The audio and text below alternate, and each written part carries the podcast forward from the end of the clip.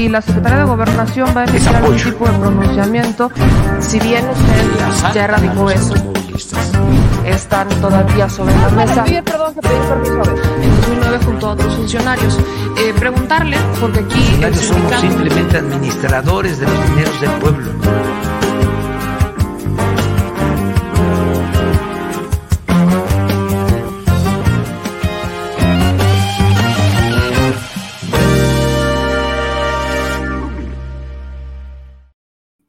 Muy buenos días, solecitos de la mañana. Bienvenidos al Detrás de la Mañanera con su segura servilleta, o sea, sé yo, Meme Yamel, en este jueves 10 de marzo del 2022.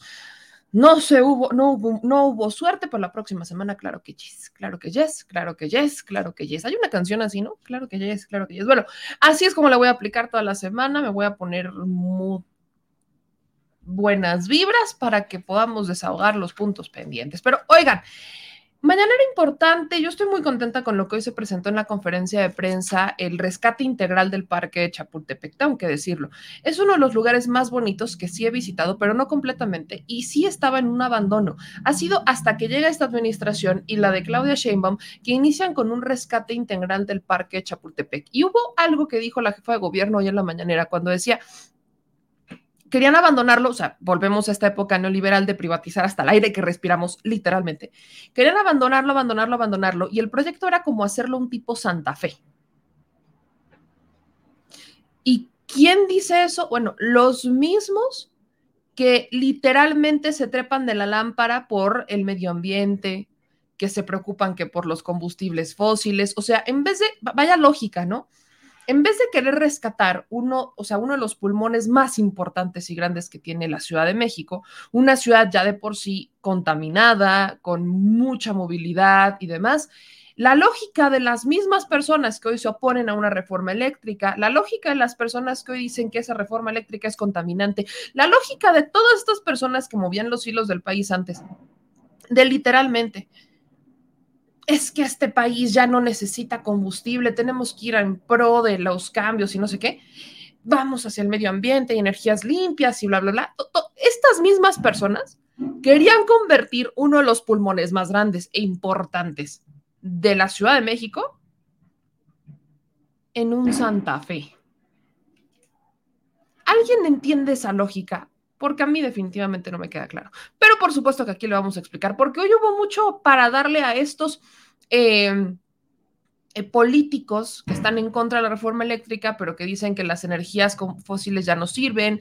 Vaya, hay muchos bytes que hoy les vamos a regalar, hay muchos fragmentos de la mañanera que hoy les voy a regalar para que todos ustedes, si es que la vieron completa y si no la vieron, puedan irle sumando, puedan ir ahí viendo de qué, cómo le van a compartir esto, ya saben, hasta las tías y tíos desinformadores de las redes sociales. Vale la pena, vale ampliamente la pena que usted comparta este programa en los chats de WhatsApp, en los grupos de Facebook, en los grupos de Telegram, en todos lados, en Twitter también estamos transmitiendo en vivo, a la banda de Twitch que haga los cortecitos y que los guarde, que los guarde y que los guarde, porque es que no hay manera humana no hay manera humana en que yo les pueda decir que este programa no les va a servir, porque ¿qué, qué? Hay que descifrizar a la nación. Así que voy a saludar brevemente aquí a los que ya se van conectando. Veo que ya están empezando a reaccionar en Facebook. Ahí tenemos a Patricia Conde en el Me Encanta, a Jordán Noemí, a Josefina Álvarez y Fuentes, a Lluvia Altamirano, a Agustín Espinosa Vélez. En Me Importa tenemos a López Roma. En el Me Gusta tenemos a Contreras Maari, a Emily, Emily Snow, a Patrick Marco, a Ventas Perú, a Ignacio Navarro. También tenemos a Javier Rentería Doño, Edmundo Valenzuela Antonio Duque. Ya veo que la banda de Facebook ahí se va activando poco a poco, lentos pero seguros. En Twitch tenemos a uno y aquí ya empiezo a saludar a mi banda bonita, bella, divina y preciosa, Omar Stone, Marlene Trejo, este Vicente Ortega, aquí está, a María Saldívar, que dicen pongan su like, no les cuesta nada, banda, apoyen.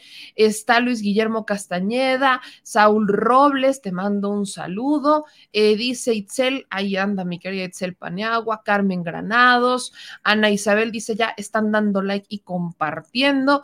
Este, veo que aquí anda Erika Dávalos, David Flores, mi querido Adrián Baeza, y pues vamos a darle mientras vayanme diciendo qué están haciendo mientras nos están viendo. Unos me dicen que ya están haciendo ejercicio y nos están escuchando. Otros dicen que aquí, que ahorita van a empezar. Aquí nos ven desde Nuevo León, mi querida Mirella saludos hasta el mágico reino de Fosfolandia. Nos ven en varios lugares de la República Mexicana y también en Estados Unidos y uno que otro país de Centroamérica. Así que denme los likes, díganme qué están haciendo, si están desayunando, si están tomándose el cafecito. Yo todavía no he desayunado ni tomado cafecito, pero que si están haciendo ejercicio, están haciendo las compras. Usted cuéntame porque aquí le voy a ir leyendo los comentarios. Héctor dice que está desayunando. Eso es todo. ¿Qué están desayunando? Váyanme contando. Marisol dice, estamos chambeando. Estamos chambeando y la banda de Twitch, aquí está, el único que nos está viendo de Twitch, mi querido Bautista Pesa. Un abrazo a mi querido. Pues bueno, vamos a entrar, vamos a entrarle, vamos a entrarle con el tema de la mañanera. Quiero primero que veamos este video que comparten en la conferencia de prensa sobre el parque Chapultepec. Yo de verdad me emociona. Es más, yo creo que al rato me voy a dar una escapada. Es uno de esos lugares que uno dice, qué hermoso lugar. Qué hermoso lugar. Y, y lo están rescatando. El plan de rescate, le quiero compartir las imágenes que por supuesto, como ya sabe, eh, mi querida Ana me va a hacer favor de compartirles este documento en Telegram para que nos sigan en Telegram y tengan este documento en su celular y que también ustedes lo puedan compartir, que son las presentaciones que nos pasan en Palacio Nacional. Bueno, son cuatro secciones del bosque de Chapultepec, naturaleza y cultura. Hablamos de 744 hectáreas. Eh, aquí vemos cómo hay una, o sea, las extensiones, ¿no? El bosque Chapultepec alberga museos más importantes, el zoológico, y eh, buscan que esto sea el centro y el espacio cultural y ambiental del pueblo de México. Incluso la jefa de gobierno nos presentó los antecedentes históricos, que fue una instalación militar desde 1779, la ensambladora de armas, inauguración de la antigua fábrica de pólvora, la antigua fábrica de pólvora, el pueblo de Santa Fe, ¿no? Y aquí vemos cómo Vean nada más lo que decían. La administración pasada, encabezada por Enrique Peña Nieto, privatizaría el espacio para un desarrollo inmobiliario tipo Santa Fe. O sea, hablábamos de un monto total de venta de 19 mil millones 158 mil pesos. O sea, querían, imagínense nada más, otra vez volvemos a esta práctica de los gobiernos neoliberales, porque sí, así se llaman, conservadores, porque privatizan hasta el aire que respiran aunque les duela a muchos, de cortar espacios, o sea, quitarnos espacios al pueblo de México, de todos, que aparte es importantísimo el bosque de Chapultepec, insisto, porque es uno de los pulmones más grandes que tiene este, esta, ciudad, y quererlo convertir en un centro inmobiliario, porque pues obvio, y aparte Santa Fe, porque barato no iba a ser, ¿eh? O sea, barato no iba a ser. Entonces, lo que hace el gobierno de la Ciudad de México es hacerlo un parque público, entregárselo a la ciudad y convertirlo en la cuarta sección del bosque Chapultepec. Y me encanta el diseño que trae, porque las cuatro secciones del bosque van a quedar conectadas con calzadas peatonales, puentes accesibles y una nueva línea de cable bus para que se pueda recorrer todo el bosque Chapultepec, las cuatro secciones. Pero le voy a poner en grande las imágenes, ¿no? Para que usted las pueda ver. Vean nada más la belleza, ¿no? Del diseño como lo están planeado, ¿no? Estos estas calzadas peatonales, estos, o sea, las jacarandas, el cablebús para que puedan ir de una sección a otra. O sea, hay un avance hasta el momento de 3 mil millones 876 mil pesos, pero eh, la inversión total es de 10 mil millones de pesos. O sea, es una inversión grande y se busca inaugurar ya. Todo en diciembre del 2023, porque no es barato y tampoco es rápido. Aquí, aquí viene lo de movilidad sustentable. O sea, el cablebús abarca desde Cineteca Nacional a Metro Constituyentes y viene con una capacidad inicial de 2.000 usuarios hora, final de 3.000 usuarios, anual de 26.280.000 usuarios, ¿no? Cinco estaciones de cablebús, la sexta estación, Vasco de Quiroga, y aquí viene cablebús Chapultepec. Estas son las imágenes que proveen. Eje ambiental, el zoológico de Chapultepec, el Museo del Ajolote, que miren, quiero hacer un paréntesis con el tema del Museo del Ajolote, porque no hace mucho vi como los reporteros de varios medios fueron al Museo del Ajolote y sacan a todos los ajolotitos, ¿no? Sacaron a todos los ajolotitos y los pusieron en el centro para que los periodistas les tomaran fotos. O sea, están estresando un animal para tomarle fotos. O sea, el ajolote con, así con, como el meme de John Travolta, pero aparte estresado, con los frashes y todos alrededor tomándole fotos hacia el ajolote. En vez de respetar el medio ambiente, en vez de respetar el hábitat del ajolote y tomarle fotos, pero bueno, el asunto el asunto es que está el Museo del Ajolote, que importante que lo veamos, importante que reconozcamos al ajolotito. Eh, vienen acciones de reforestación y remediación hídrica, vienen nuevos espacios de naturaleza y cultura, que es lo que ya empieza a presentar la Secretaría de Cultura. Y vean, o sea, vean cómo viene todo esto. Hablamos de entorno de manantiales Mito Vasco, este, Vasco Quiroga, Bodega Nacional de Arte y Talleres de Oficios, Cineteca Nacional Chapultepec, el Parque Polvorines, Ex Espacio Cultura Ex Fábrica de Pólvora, Parque Cricri, Biblioteca de Semillas, Restauración del Suelo y Saneamiento y Revegetación, Bosque Clausel, eh, el Cablebús, Equipamiento Panteón Dolores, cláusula, eh, clausura y remediación del tiradero a cielo abierto, Paso del Conejo, Parque Rosario Castellanos, Calzada Peatonal Los Pinos, Parque de la Luz, Parque Líbano, Calzada Peatonal Chivatito, Jardín Escénico, Parque Winton Churchill, Zoológico de Chapultepec, Interconexión de los Museos, Parque Gandhi, Parque Tamayo, Parque de la Amistad, Pabellón de Naturaleza y Cultura, Casa del Maíz y de la Cultura Alimentaria, Avenida Constituyentes, que es la que justamente une todo esto. Luego viene el Complejo Cultural Los Pinos, que ahí está, Casa Lázaro Cárdenas, Calzada Molino del Rey, Entorno Fernando este, Alencastre, Centro de Cultura Ambiental, Museo de Historia Natural, Equipamiento Pantón Dolores, pues ya lo había mencionado, y el Parque Cultura Urbana, o sea, parkour. Aquí es donde van a poder ir a practicar parkour, patineta, bicicleta. Es más, cuando aprenda a andar en bici, ahí nos vamos a ir a hacer piruetas. No sé andar en bici, ya quiero hacer piruetas, madre mía. Bueno, en la cuarta sección, que es lo que se está planeando terminar para el 2023, viene todo este eje cultural, la Cineteca Nacional, ex fábrica de pólvora y demás, lo que le estaba mencionando. Y vean nada más qué bonito están planeando la Cineteca Nacional. Vean nada más. Viene también esta bodega nacional de arte y están las imágenes, están las imágenes de la fábrica de pólvora, Ermito Vasca de Quiroga, etcétera. Esta es la tercera sección, o sea, y vienen explicando todo esto. Aquí le digo que aquí está el Parque de Cultura Urbana, donde me voy a ir a dar en la madre. O sea, ya lo pronostico desde este momento, insisto, no sé andar en bici, pero ahí me voy a ir a dar en la torre porque quiero ir al Parque de Cultura Urbana, punto. Y todo esto lo ha estado inaugurando la jefa de gobierno, han estado avanzando han estado avanzando y han estado haciendo inauguraciones, han estado inaugurando las secciones como las han ido remodelando. Y esta, esta última sección es justamente el avance en donde el gobierno federal dice, miren, es que esto es lo que tenemos que arreglar, ¿no? Falta eh, presentarlo, falta, eh, vean nada más cómo van a, o sea, cómo están proyectando que quede el pabellón escénico, el centro de cultura ambiental para que puedan ir con los perritos, o sea, vean nada más lo bonito que están dejando algo que se había olvidado, que ya existía, pero que se ha olvidado. ¿Por qué lo olvidaron? Porque querían privatizarlo y convertirlo en un en un lugar, en un centro inmobiliario tipo Santa Fe, en vez de que promovamos la cultura, o sea, ya está el Centro Cultural Los Pinos, en vez de promover la cultura, en vez de promover la belleza que tenemos, la belleza histórica, ¿no? En vez de que podamos promover esto, incluso que le pudieran dar a nuestros jóvenes un espacio digno para ir a practicar deporte, no, mejor hay que venderlo, o sea, se lo dejamos a los privados que se ganen más de 19 mil millones de pesitos y lo hacen en un centro inmobiliario tipo Santa Fe. Eso es lo que logro no terminar de entender porque son justamente los mismos que están preocupadísimos por el medio ambiente. Pero, híjole, querían destruir un parque. Vamos a ver y escuchar este video que comparten hoy en la conferencia de prensa para que más o menos se ilustre también usted con lo importante que es lo que hoy se presentó. Gracias. Chapultepec es naturaleza y geografía humana, un bosque ancestral que emerge en medio de una gran urbe, la Ciudad de México.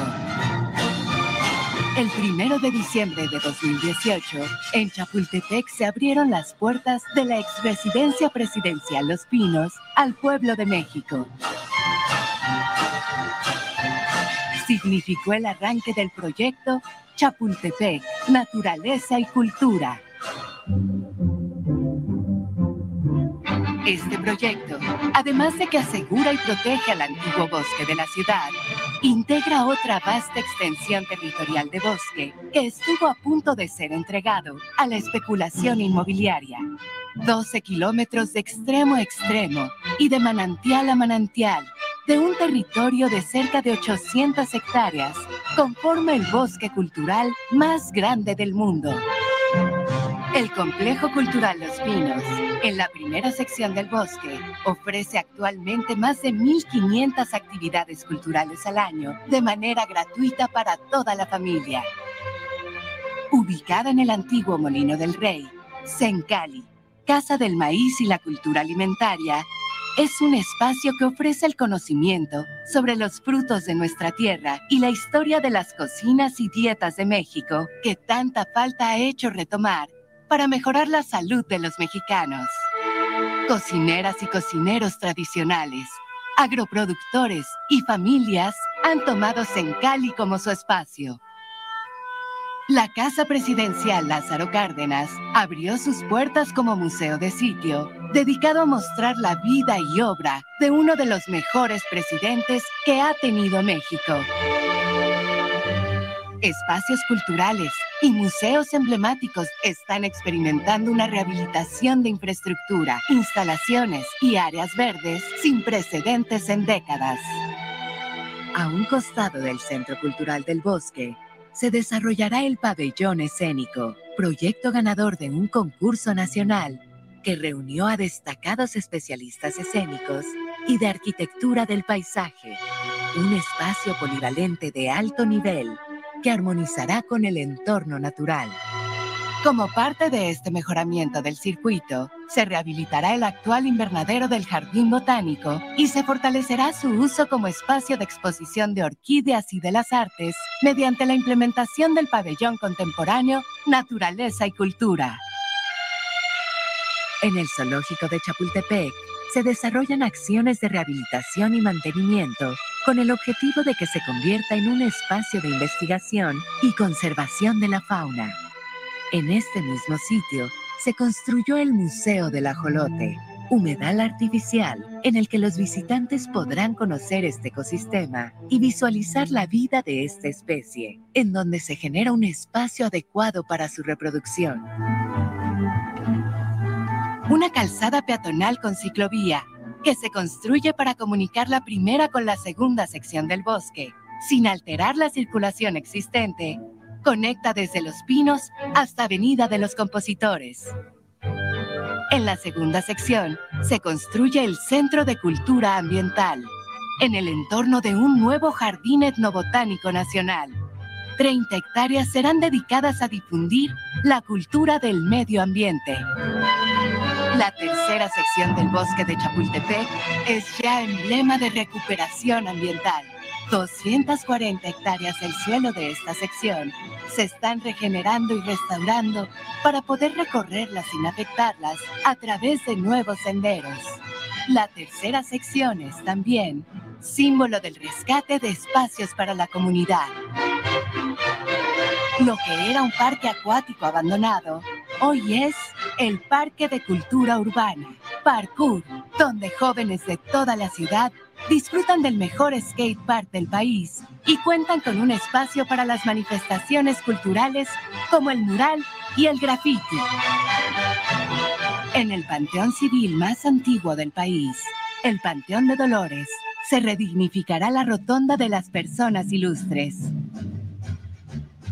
cerca de 75 hectáreas de cañadas y de bosque, que conforman la cuarta sección del bosque, han sido donados a este proyecto, impidiendo que se convirtieran en un exclusivo desarrollo inmobiliario para unos cuantos. Y hoy son la puerta de acceso al bosque para los habitantes del poniente de la ciudad.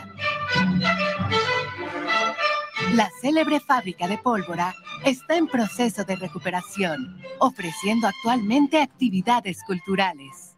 Contará con un programa de talleres y oficios para la comunidad aledaña, que desde el siglo XIX ha acompañado a la actividad militar en esta zona. La antigua fábrica de cartuchos se está transformando en la Bodega Nacional de Arte, cuya finalidad será la de resguardar gran parte del acervo artístico nacional.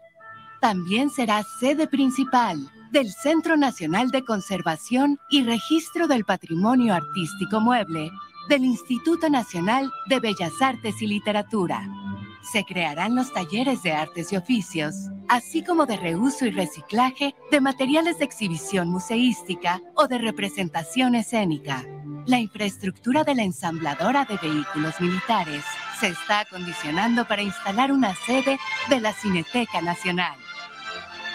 Adentrándose en la cuarta sección del bosque, se halla la ermita, fundada por Vasco de Quiroga, junto con el pueblo de Santa Fe, y luego habitada por Gregorio López, quien consiguió uno de los primeros manuales médicos de la Nueva España, legado del conocimiento de medicina tradicional de los pobladores de la antigüedad mexicana. En la ermita se fomentará el rescate de la herbolaria tradicional nacional.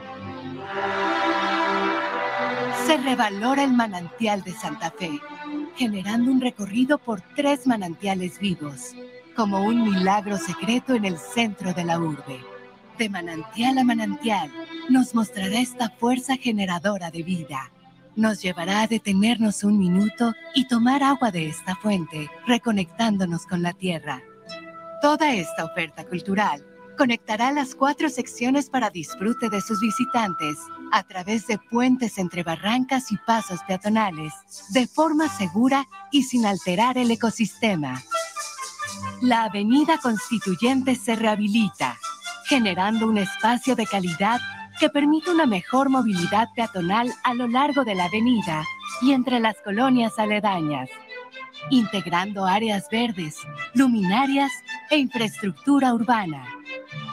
El cablebús Chapultepec recorrerá en 5 kilómetros las cuatro secciones del bosque, en beneficio de 20.000 pasajeros diarios, principalmente habitantes del poniente de la ciudad, y se contempla también como un atractivo turístico en la ciudad. El saneamiento ambiental y mejora hídrica del bosque de Chapultepec representa importantes beneficios ambientales para la Ciudad de México. Más agua de calidad que se infiltra a los acuíferos. Más vegetación que retiene contaminantes, disminuye el ruido, aporta aire fresco y con oxígeno, brinda refugio a la vida silvestre y un hermoso paisaje para el deleite de las personas que lo visitamos. Hasta ahora se han sustituido 11.000 árboles muertos en pie o en franco deterioro.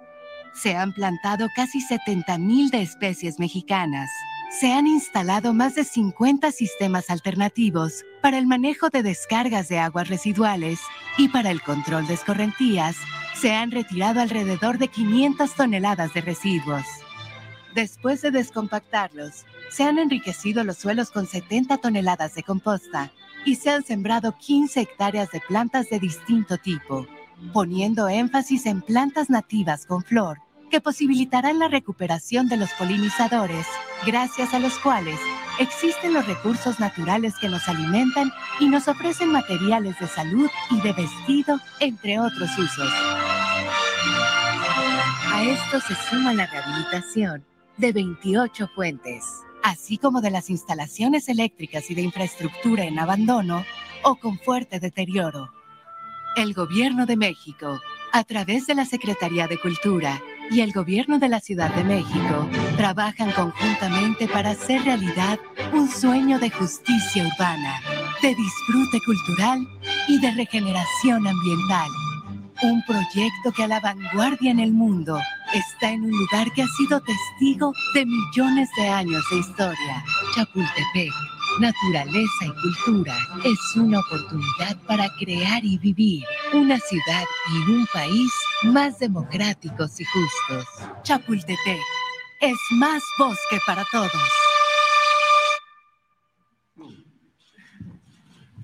Muy bien, pues ya estamos. ¡Qué bonito! ¡Qué bonito! ¡Qué bonito! Debo decir que a mí me encantó, me encantó cómo quedó, estoy rifada. Yo sí me voy a ir a dar mis vueltas. Obviamente todavía falta que lo terminen, pero yo, vaya, de ahí no me sacan. Voy a ir a hacer trinchera al bosque Chapultepec. Voy a poner oficina en el bosque Chapultepec. Sin escritorio y sin sillas. Nos sentamos cual picnic, pero ahí voy a ir a hacer trinchera. Al bosque Chapultepec porque yo en fan, yo en modo viva México. Y después de esta bonita noticia, que es muy bonita y es muy emocionante para aquellos que sí queremos que le vaya bien a México, vamos a hablar de los que no quieren que le vaya bien a México, porque es que estos sí no tienen compadre. ¿A qué me refiero? Eh, vemos cómo, y yo escucho, escucho mucho, cómo es que eh, en la oposición hay varias personas que llevan diciendo que México está mal en cuestión de combustibles, que México está, em, vaya,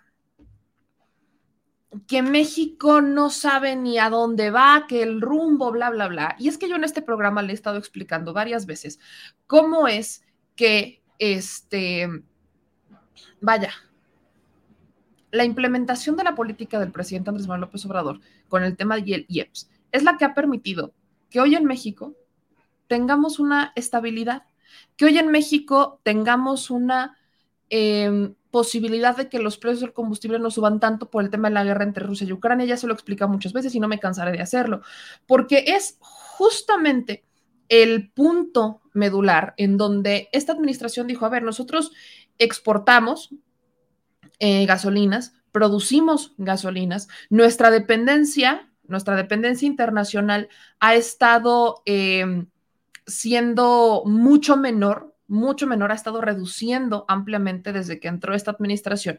Y esto nos ha generado excedentes. ¿Qué excedentes y qué se hace con esos excedentes? Pues ese es el subsidio. Se inyecta, se inyecta cuando este subsidio este, se requiere, como por ejemplo en este momento, se necesita inyectar ampliamente porque es cuando volteas y dices, a ver, eh, no te, o sea, los precios internacionales están subiendo muchísimo, tenemos que inyectar subsidio y entonces, ya que agarramos este tema, pues el gobierno dice, pues ahí podemos moderarle. Cuando los precios internacionales del combustible empiezan a bajar, entonces podemos reducir el subsidio que se le da. ¿Y a quién no le pega esto? Bueno, pues ahí es justamente cuando no le pega al consumidor.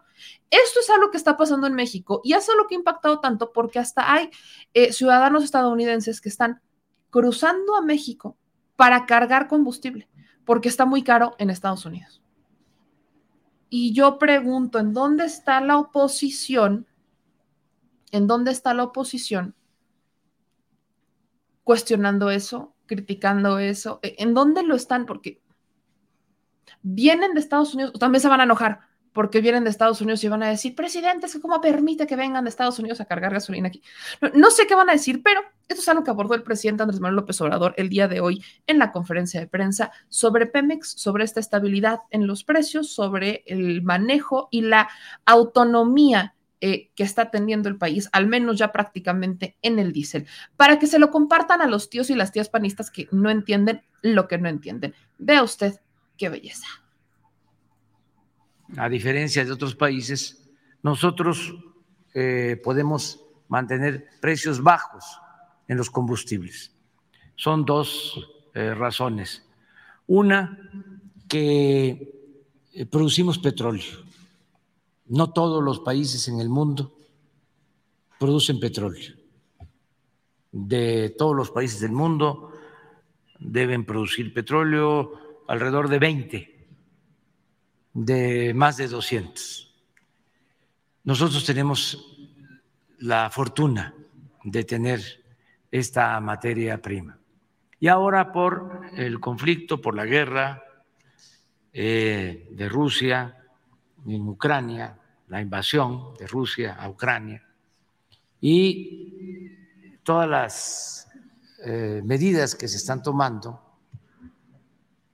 mm, como eh, castigo a Rusia, el decidir no comprar petróleo ruso, no comprar gas, eh, pues ha tenido un impacto en los precios. Eh, y esto ha llevado a que el crudo aumente, ya rebasa los 100 dólares por barril, y nosotros estamos exportando crudo y esto nos está generando un excedente. Ese excedente nos permite eh, transferir o aplicar un subsidio para que no aumenten los precios de las gasolinas y del el diésel. Eso es lo primero. Lo segundo es que ya somos más autosuficientes, porque desde que llegamos nos dedicamos a rescatar a Pemex. No hay que olvidar que en 14 años, de manera consecutiva, venía cayendo la producción petrolera. De 3 millones 400 mil barriles en 1900, en 2004,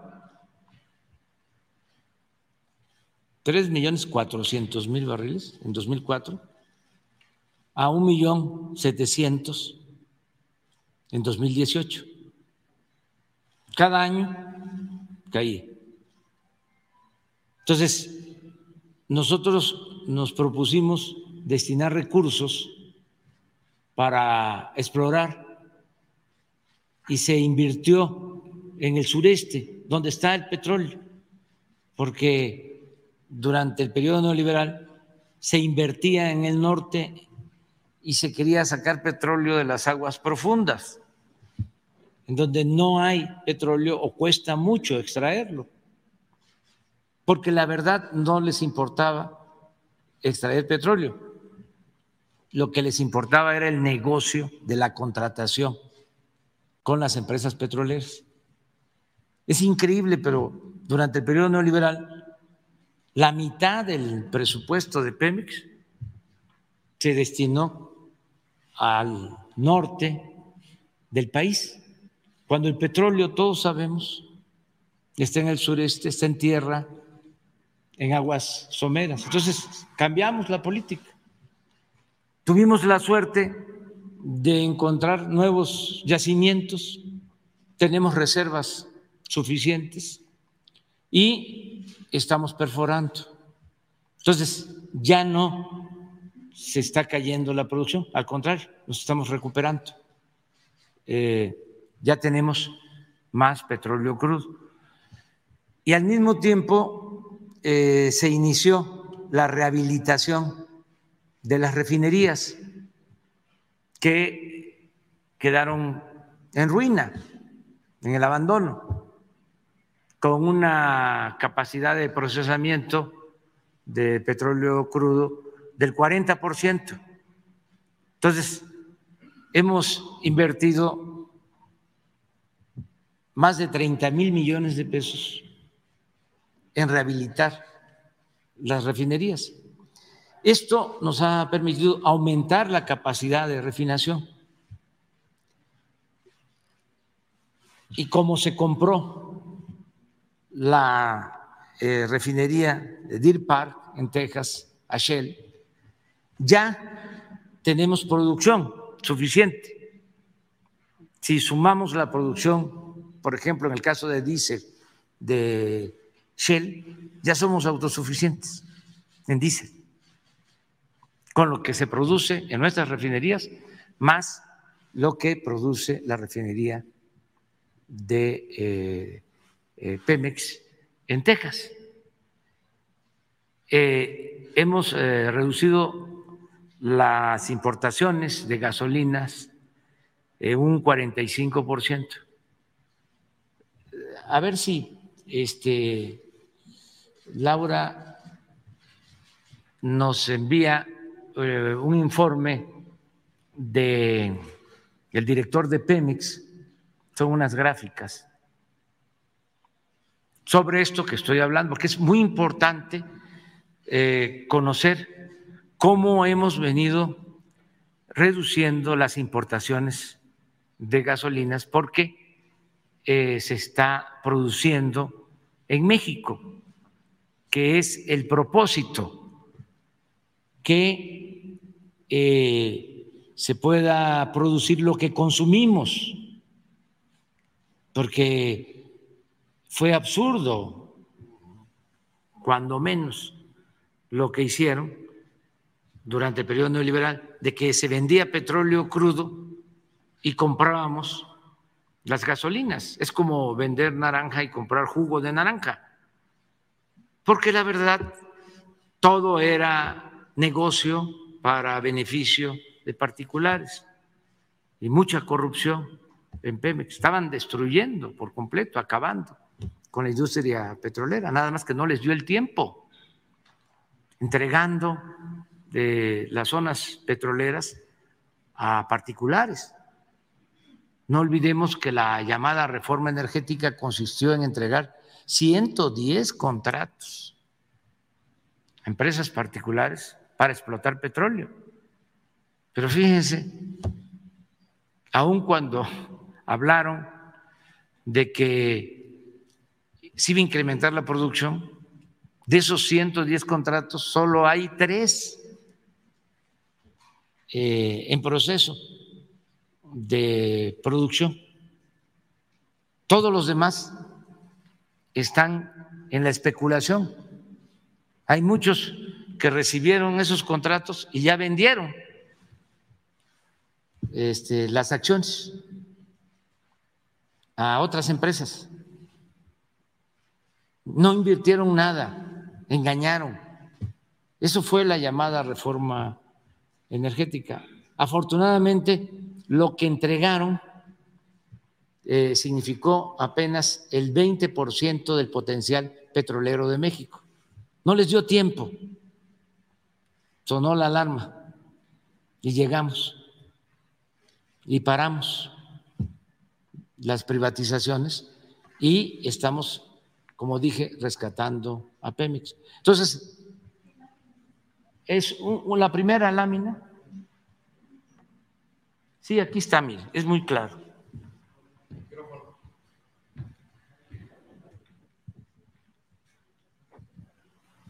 Importaciones de gasolinas y diésel del 18 al 22. Miren lo que importábamos cuando llegamos, lo que se compraba. 833 mil barriles diarios. Miren cómo estamos. Importando 431 en enero barriles diarios. 342 de gasolinas y 89 de diésel, 89 mil barriles de diésel. Pero si aquí ya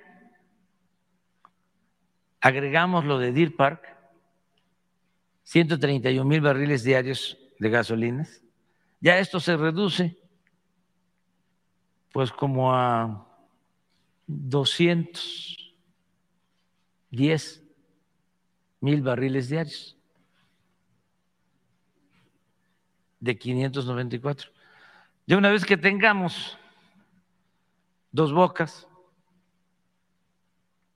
y la conquistadora de Tula, ya vamos a alcanzar la autosuficiencia.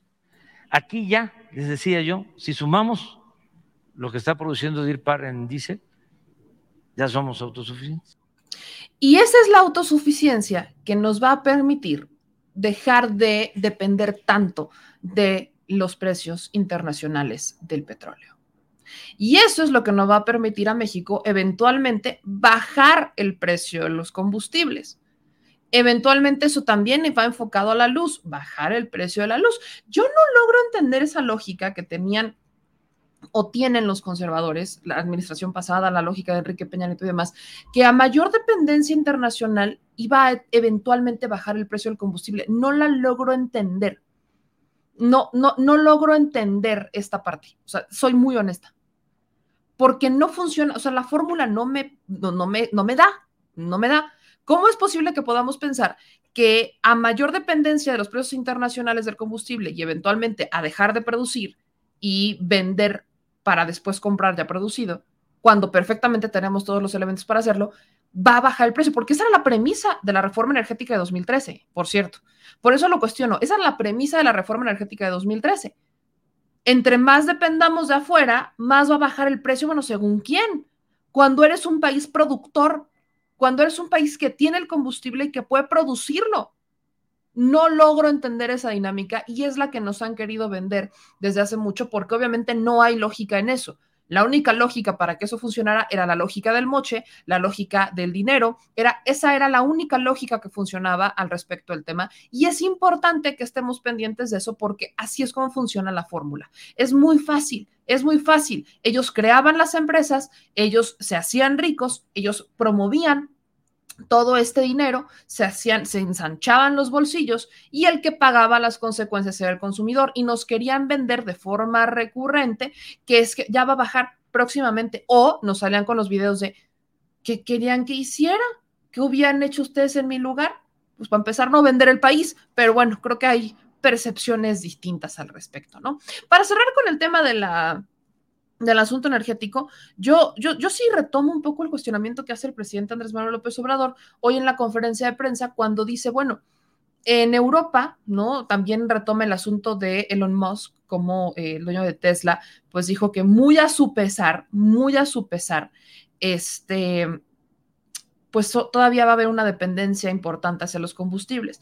Y el presidente hace el comentario relacionado con Europa, ¿no? Dice, bueno, a ver, es que en Europa dicen que ya no quieren importar gas, pero pues es que esa no es opción. La única opción serían las alternativas verdes, pero no han avanzado en ellas.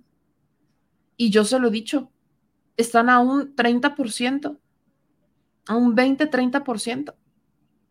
Entonces, ¿cómo pretenden que su generación de electricidad dependa meramente de energías verdes cuando no avanzan en ello y siguen importando combustibles? Vaya, no conozco a una sola persona en el mundo, no conozco a una sola persona en el mundo que, em,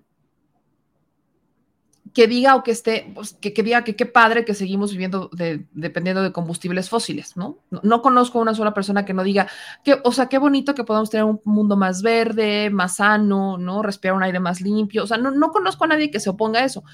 Pero ¿cuál es el punto? Y esto es muy importante, muy importante cada país va a ir hacia esta transición energética conforme a los elementos, a los recursos que tenga. No podemos nada más ir enfocados en a ver, a ver qué hace el otro para copiarle, porque así no funciona. Dependemos, si queremos hablar de energías limpias, dependemos de los recursos que tenemos, los recursos naturales que tenemos. Si eres un país en donde no hay agua, ¿cómo esperas generar energía a través del agua? Pues no hay manera. Y no te pueden obligar, no porque lo haya hecho otro país quiere decir que tú vas a hacerlo. No, no hay manera. Si es un país en donde no hay mucho este, tránsito, o sea, que no hay muchas eh, corrientes de aire, ¿cómo pretendes basar tu energía limpia exclusivamente en energía eólica? No puedes cada país tiene que ver cuáles son los recursos que tiene para entonces iniciar una transición energética hasta ese punto. Y lo peor del caso es que estas energías verdes no las hacen ni siquiera accesibles a la gente. Yo le preguntaría, ¿cuántos de los que están aquí tienen personalmente para pagar un calentador de gas solar? Por ejemplo, habrá quienes digan, bueno, yo tuve que ahorrar un año, yo tuve que ahorrar seis meses, yo sí tengo para pagarlo, pero si lo vemos a escala, si lo vemos a una escala nacional, no es la mayoría la que tiene para pagar un calentador de gas solar. Así que cuando hablamos de energías limpias, por supuesto que tenemos que ir enfocados a los recursos que cada uno tiene, las necesidades de su país, su población, y no con lo que dice el de enfrente, porque el de enfrente tampoco es gran ejemplo. Ahí nada más se lo quiero dejar claro. Y bueno, otro tema que creo que es importante y que va a seguir y va a dar mucho de qué hablar, tiene que ver con el Estadio Corregidora. Hoy mi querida Nancy de Contralínea va, ya hace este planteamiento que hemos estado haciendo varios de nosotros, relacionados con la forma en la que están sancionando eh, el asunto de eh, la corregidora, ¿no? Yo les platicaba aquí, a ver, las porras, ¿no? Por ejemplo, eh, las barras de fútbol, pues son utilizadas políticamente, estas barras de fútbol no son, digamos que las, ya se tendrían que haber eliminado, es un nicho del crimen organizado, es un nicho político, son grupos de choque algunos, no generalizo, pero sí sabemos lo que pasa dentro de las barras de los equipos de fútbol. Y entonces las sanciones que está implementando estas autoridades que son privadas, ¿no?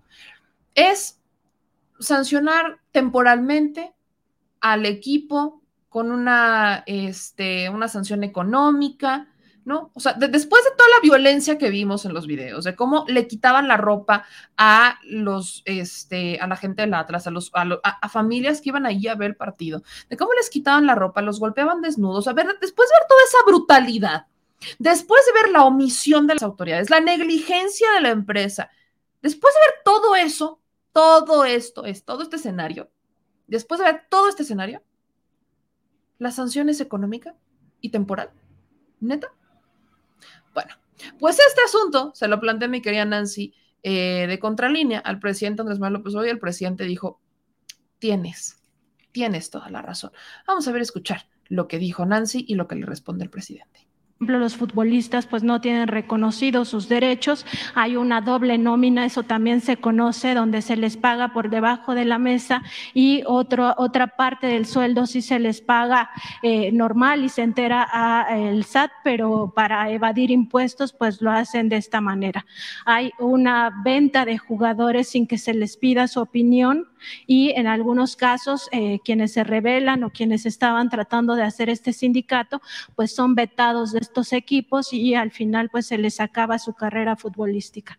Además están otros temas eh, ligados con esta delincuencia, por ejemplo las barras, las barras que son muy violentas pues están eh, sumamente en contubernio con los equipos de fútbol. Todos sabemos que a ellos se les entrega un un porcentaje de los boletos que ellos los utilizan para estar con estas situaciones eh, de violencia y también está el tema, por ejemplo, de la reventa de boletos. A mí, por ejemplo, me gusta el equipo Pumas y voy al estadio eh, de CEU y hay una reventa de boletos ahí al, pues, a la cara de todos, o sea, es algo que sucede sin que nadie le ponga orden.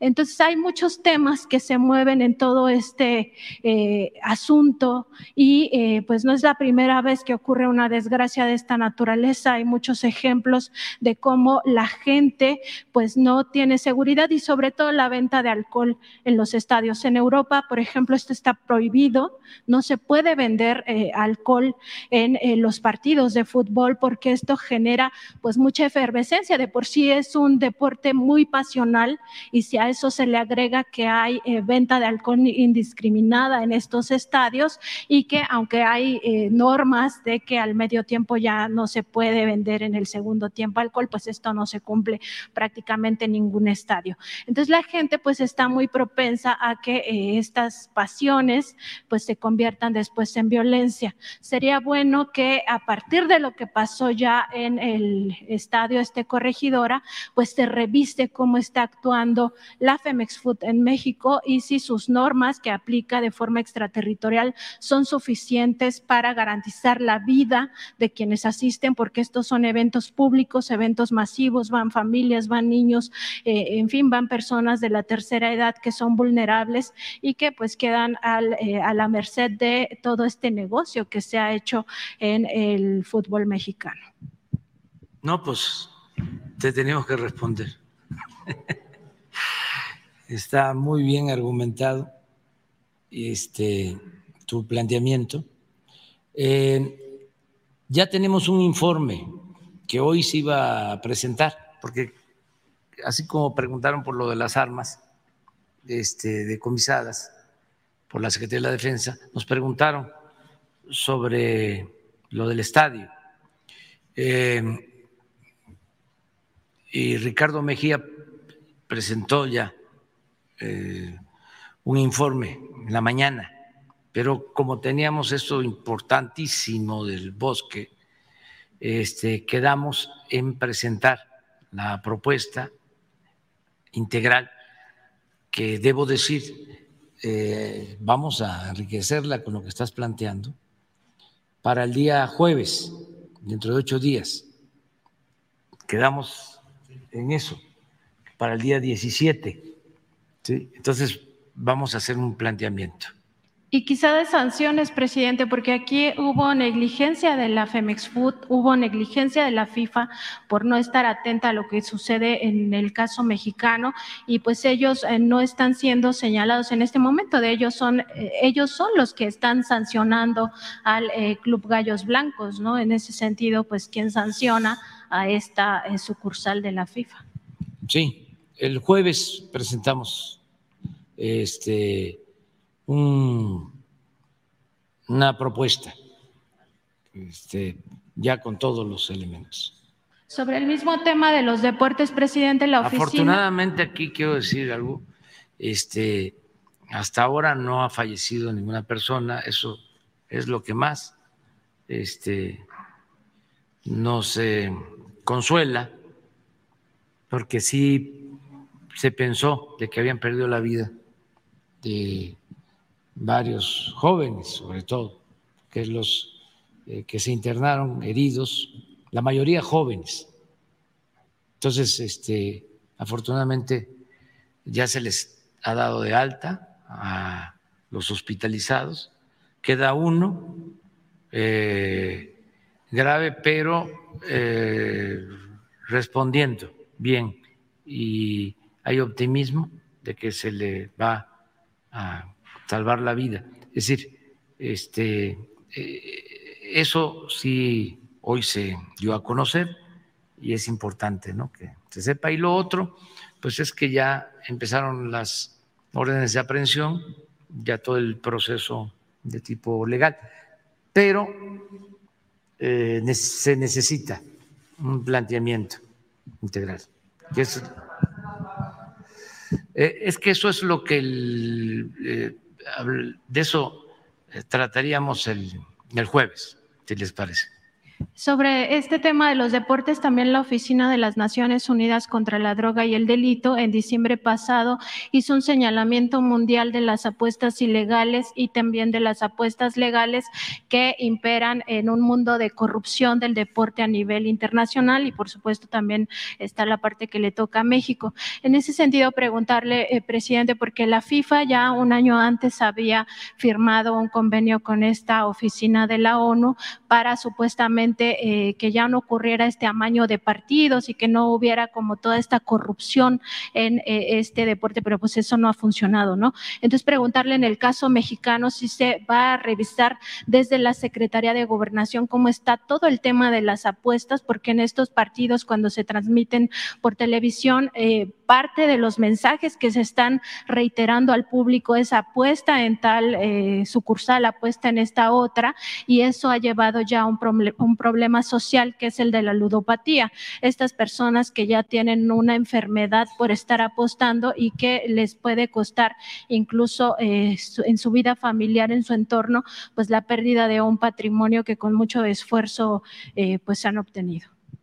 Sí, este, lo incluimos también y te damos respuesta el jueves. Y, es este, un buen emplazamiento tuyo.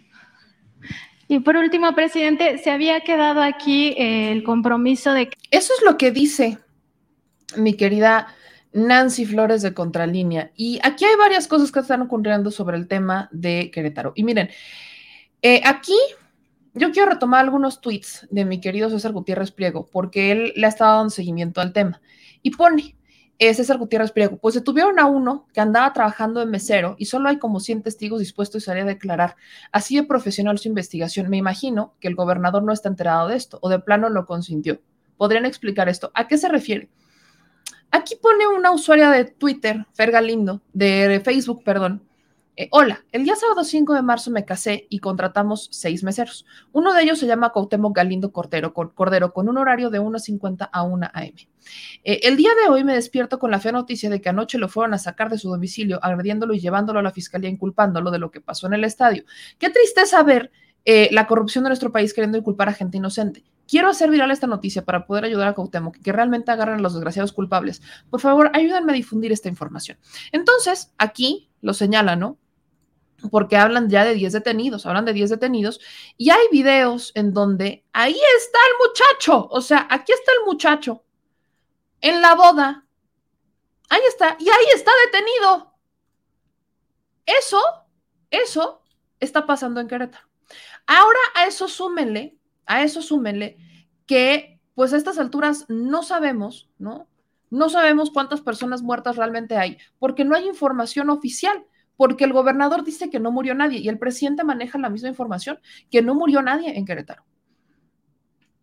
Entonces, claro que este es un tema en donde, por supuesto, que urgimos a una investigación propia, a una investigación contundente, porque la investigación que hay hasta este momento no es algo que nos convenza al 100%, ¿no? No es una investigación que podamos decir, híjole, eh, me convence lo que están diciendo, me convence el argumento, no, hay muchos hilos que están dejándose ahí por la deriva. Y eso es lo que hace complicado a veces creer las teorías o las hipótesis que tiene el gobierno, eh, particularmente el de Querétaro. ¿Qué es lo que promete el presidente al respecto? Y es importante, el jueves, eh, el jueves va a ser un tema importante, el jueves sí voy a, o sea, aparte del día que vaya a la semana, el jueves voy a ir a la mañanera, porque lo que se va a presentar el jueves, ya lo habrán visto en la mañanera y ya voy a ir a esta parte que tiene que ver con el golpe blando.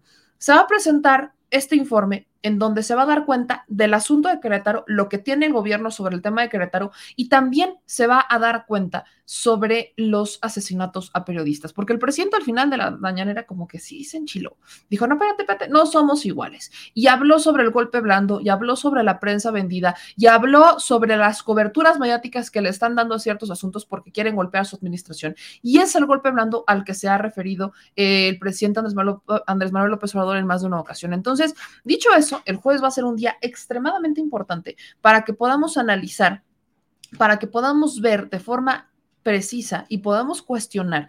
Quiero ver, y yo emplazo a todos los periodistas que cuestionan la administración y los temas de seguridad, a que vayan a preguntarle sobre esos temas o a que al menos al reportero que tienen acreditaron la mañanera, vaya a responder sobre esos temas, porque no veo que hagan mucho eso, me parece muy curioso los días, o sea, se la pasan cuestionándolo toda la semana, pero el día que se va a presentar la información y aquí el presidente está advirtiendo que va a ser el jueves, va a ser el jueves que viene, tenemos una semana, literalmente tenemos una semana, para que se organicen en medios, para que se organice la prensa y todo eso, y que puedan llegar el próximo jueves con las preguntas que tienen sobre seguridad, porque no las hacen, no las hacen.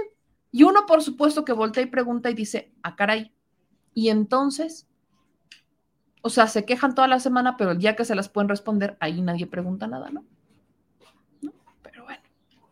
Aquí en sus comentarios me dicen, eh, Donato, memecita linda, sí, hay, sí murieron personas. Creo que aquí nuestro presidente no está mal informado, pero él atiende los problemas del país.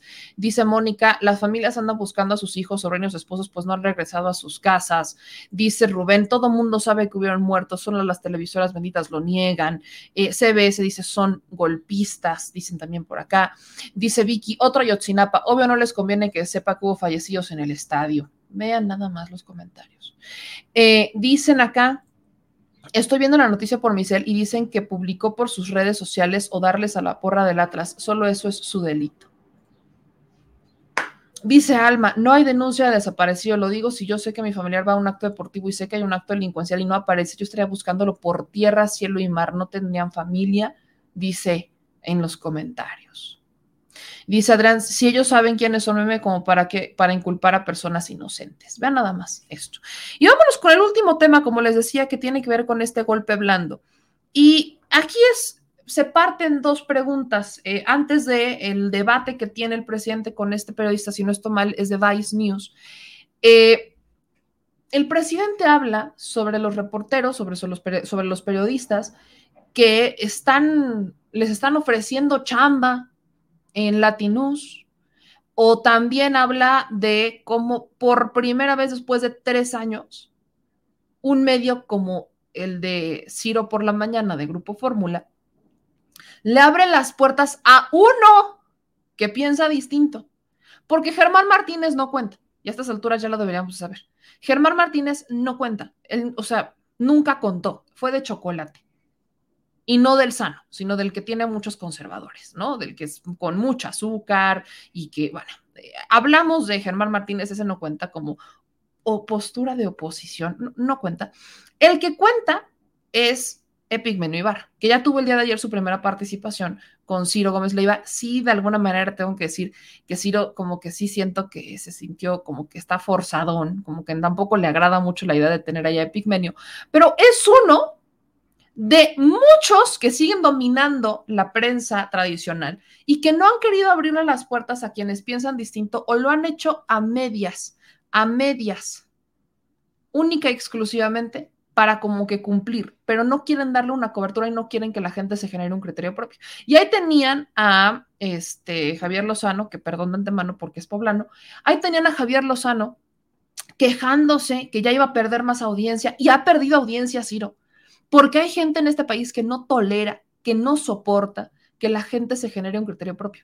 Hay gente en este país que considera que solamente lo que ellos dicen es importante y nada más y déjeme le digo que por ahí no va. Déjeme le digo que por ahí no va. Entonces, les quiero compartir este fragmento del presidente que parece que sí le llegó en el corazón a más de uno, que se sintió ofendido por lo que dijo el presidente y que le está exigiendo pruebas. Y me refiero a Susana Uresti. Pero vamos a ver primero a qué se refirió el presidente que le pudo doler tanto a muchos de la prensa tradicional. Conservadora. Este, son bastantes y todos los medios. Ahora que se incorporó este Epimenio,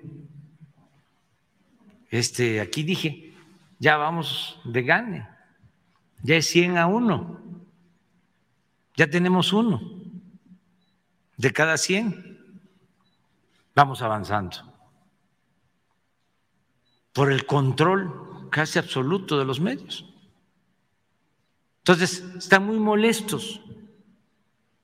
No dejarnos este, eh, influenciar por ese estado de ánimo de nuestros adversarios. Además, ¿cómo no les va a dar coraje si vienen a comprar gasolina de Estados Unidos a México? Si la gasolina en Estados Unidos se está vendiendo a mayor precio que en México. Entonces están, yo los entiendo, pero este, que no nos dejemos llevar por eso. o sea, no hay gasolina de 30 pesos. Sí, la, sí, bueno, sí, puede haber. Y como dice, hay por ahí una marca. Dos, pero no. Eh, ¿Por qué no ponemos los precios? Pero la canasta básica y los productos agropecuarios sí, y ahora, ahora te voy a contestar sobre eso, porque esto es lo que pasa. Y esto lo hacemos semana con semana. Aquí están los precios. Esto es de lunes. 23, 22, 21. La regular, 21 días promedio. Entonces, no hay promedio. Esta, esto es diésel, 22.42. Y este es premium, 21.10 promedio. En el caso de la inflación, ¿por qué no pones la gráfica del jueves, del primer jueves de febrero, aun cuando aquí estamos. Pero hay una comparativa, porque esto es un fenómeno mundial.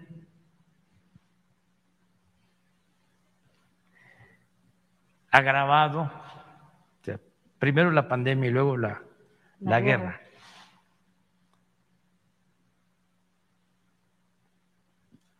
Entonces, las proyecciones de los expertos. Es lo mismo. Estamos en una proporción de 100 a 1. Los expertos, casi todos, están en contra de nosotros. Se frotan las manos para que nos vaya mal. Esto es, miren, ahora en el último reporte, estábamos en diciembre 7.36, creo que el último reporte que tenemos es 7.28, esto se incrementó del reporte de hace unos días. Pero la, la proyección que tiene el Banco de México es 4.5. Una. Y esto, este tipo de comentarios son los que molestan a los que son de la prensa tradicional. ¿Por qué molestan?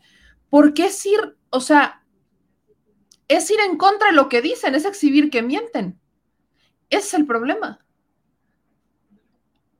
Ayer entrevistábamos a el diputado Benjamín Robles, que está postulándose para ser este, presidente del Colegio Nacional de Economistas, y justamente argumenta esto, dice, es que obviamente los economistas tradicionales se van solamente sobre un tipo de análisis y no hay una variedad, no hay un equilibrio, se están teniendo con índices que no les sirven a nadie, o sea, se van con los grandes índices que no generan bienestar, que no generan riqueza, que no ayudan a la gente, etcétera. Entonces, no están hablando de eso. Por supuesto que hay incrementos, pues sí, hay una inflación mundial por la pandemia, hay una guerra. Bueno, ¿usted qué esperaba? Y durante muchos años, me encanta porque lo que nos decían es, es que a nosotros no nos afecta lo que pasa en el extranjero. No, bueno, sí, sí afecta. Y entre mayor dependencia tengamos al extranjero, más nos va a afectar. Ese es el problema y eso es lo que pocas personas han entendido. Entre más dependencia tengamos a lo que pase a los precios internacionales, entre más dependamos de importaciones y menos de lo que está pasando y del consumo que tendemos, de lo que, o sea, que consumamos lo que producimos, entre menos hagamos eso, pues obviamente mucho más nos va a afectar. Y eso es lo que no le explican los internacionalistas, y eso es lo que no le explican los economistas, y eso es lo que no le explican en la prensa tradicional, y eso es lo que no le explican en la televisión, y es lo que no le explican en el radio, y es lo que no le explican en las revistas especializadas. No se lo explican. Ese es el problema. Y bueno, lo bueno de todo esto es que siempre tenemos una forma de combatir ese tipo de información, ¿no? Ahora, a lo largo de esta, de esta conferencia, pues aquí le voy a regresar tantito, porque el presidente justamente hace mención lo que les decía que molestó mucho a Susana, que en Latinos pagan muy bien. Bueno, creo que para esta altura ya nadie tendría que tener dudas de eso, ¿verdad? Porque, y yo voy a volver a poner eh, mi argumento de Broso.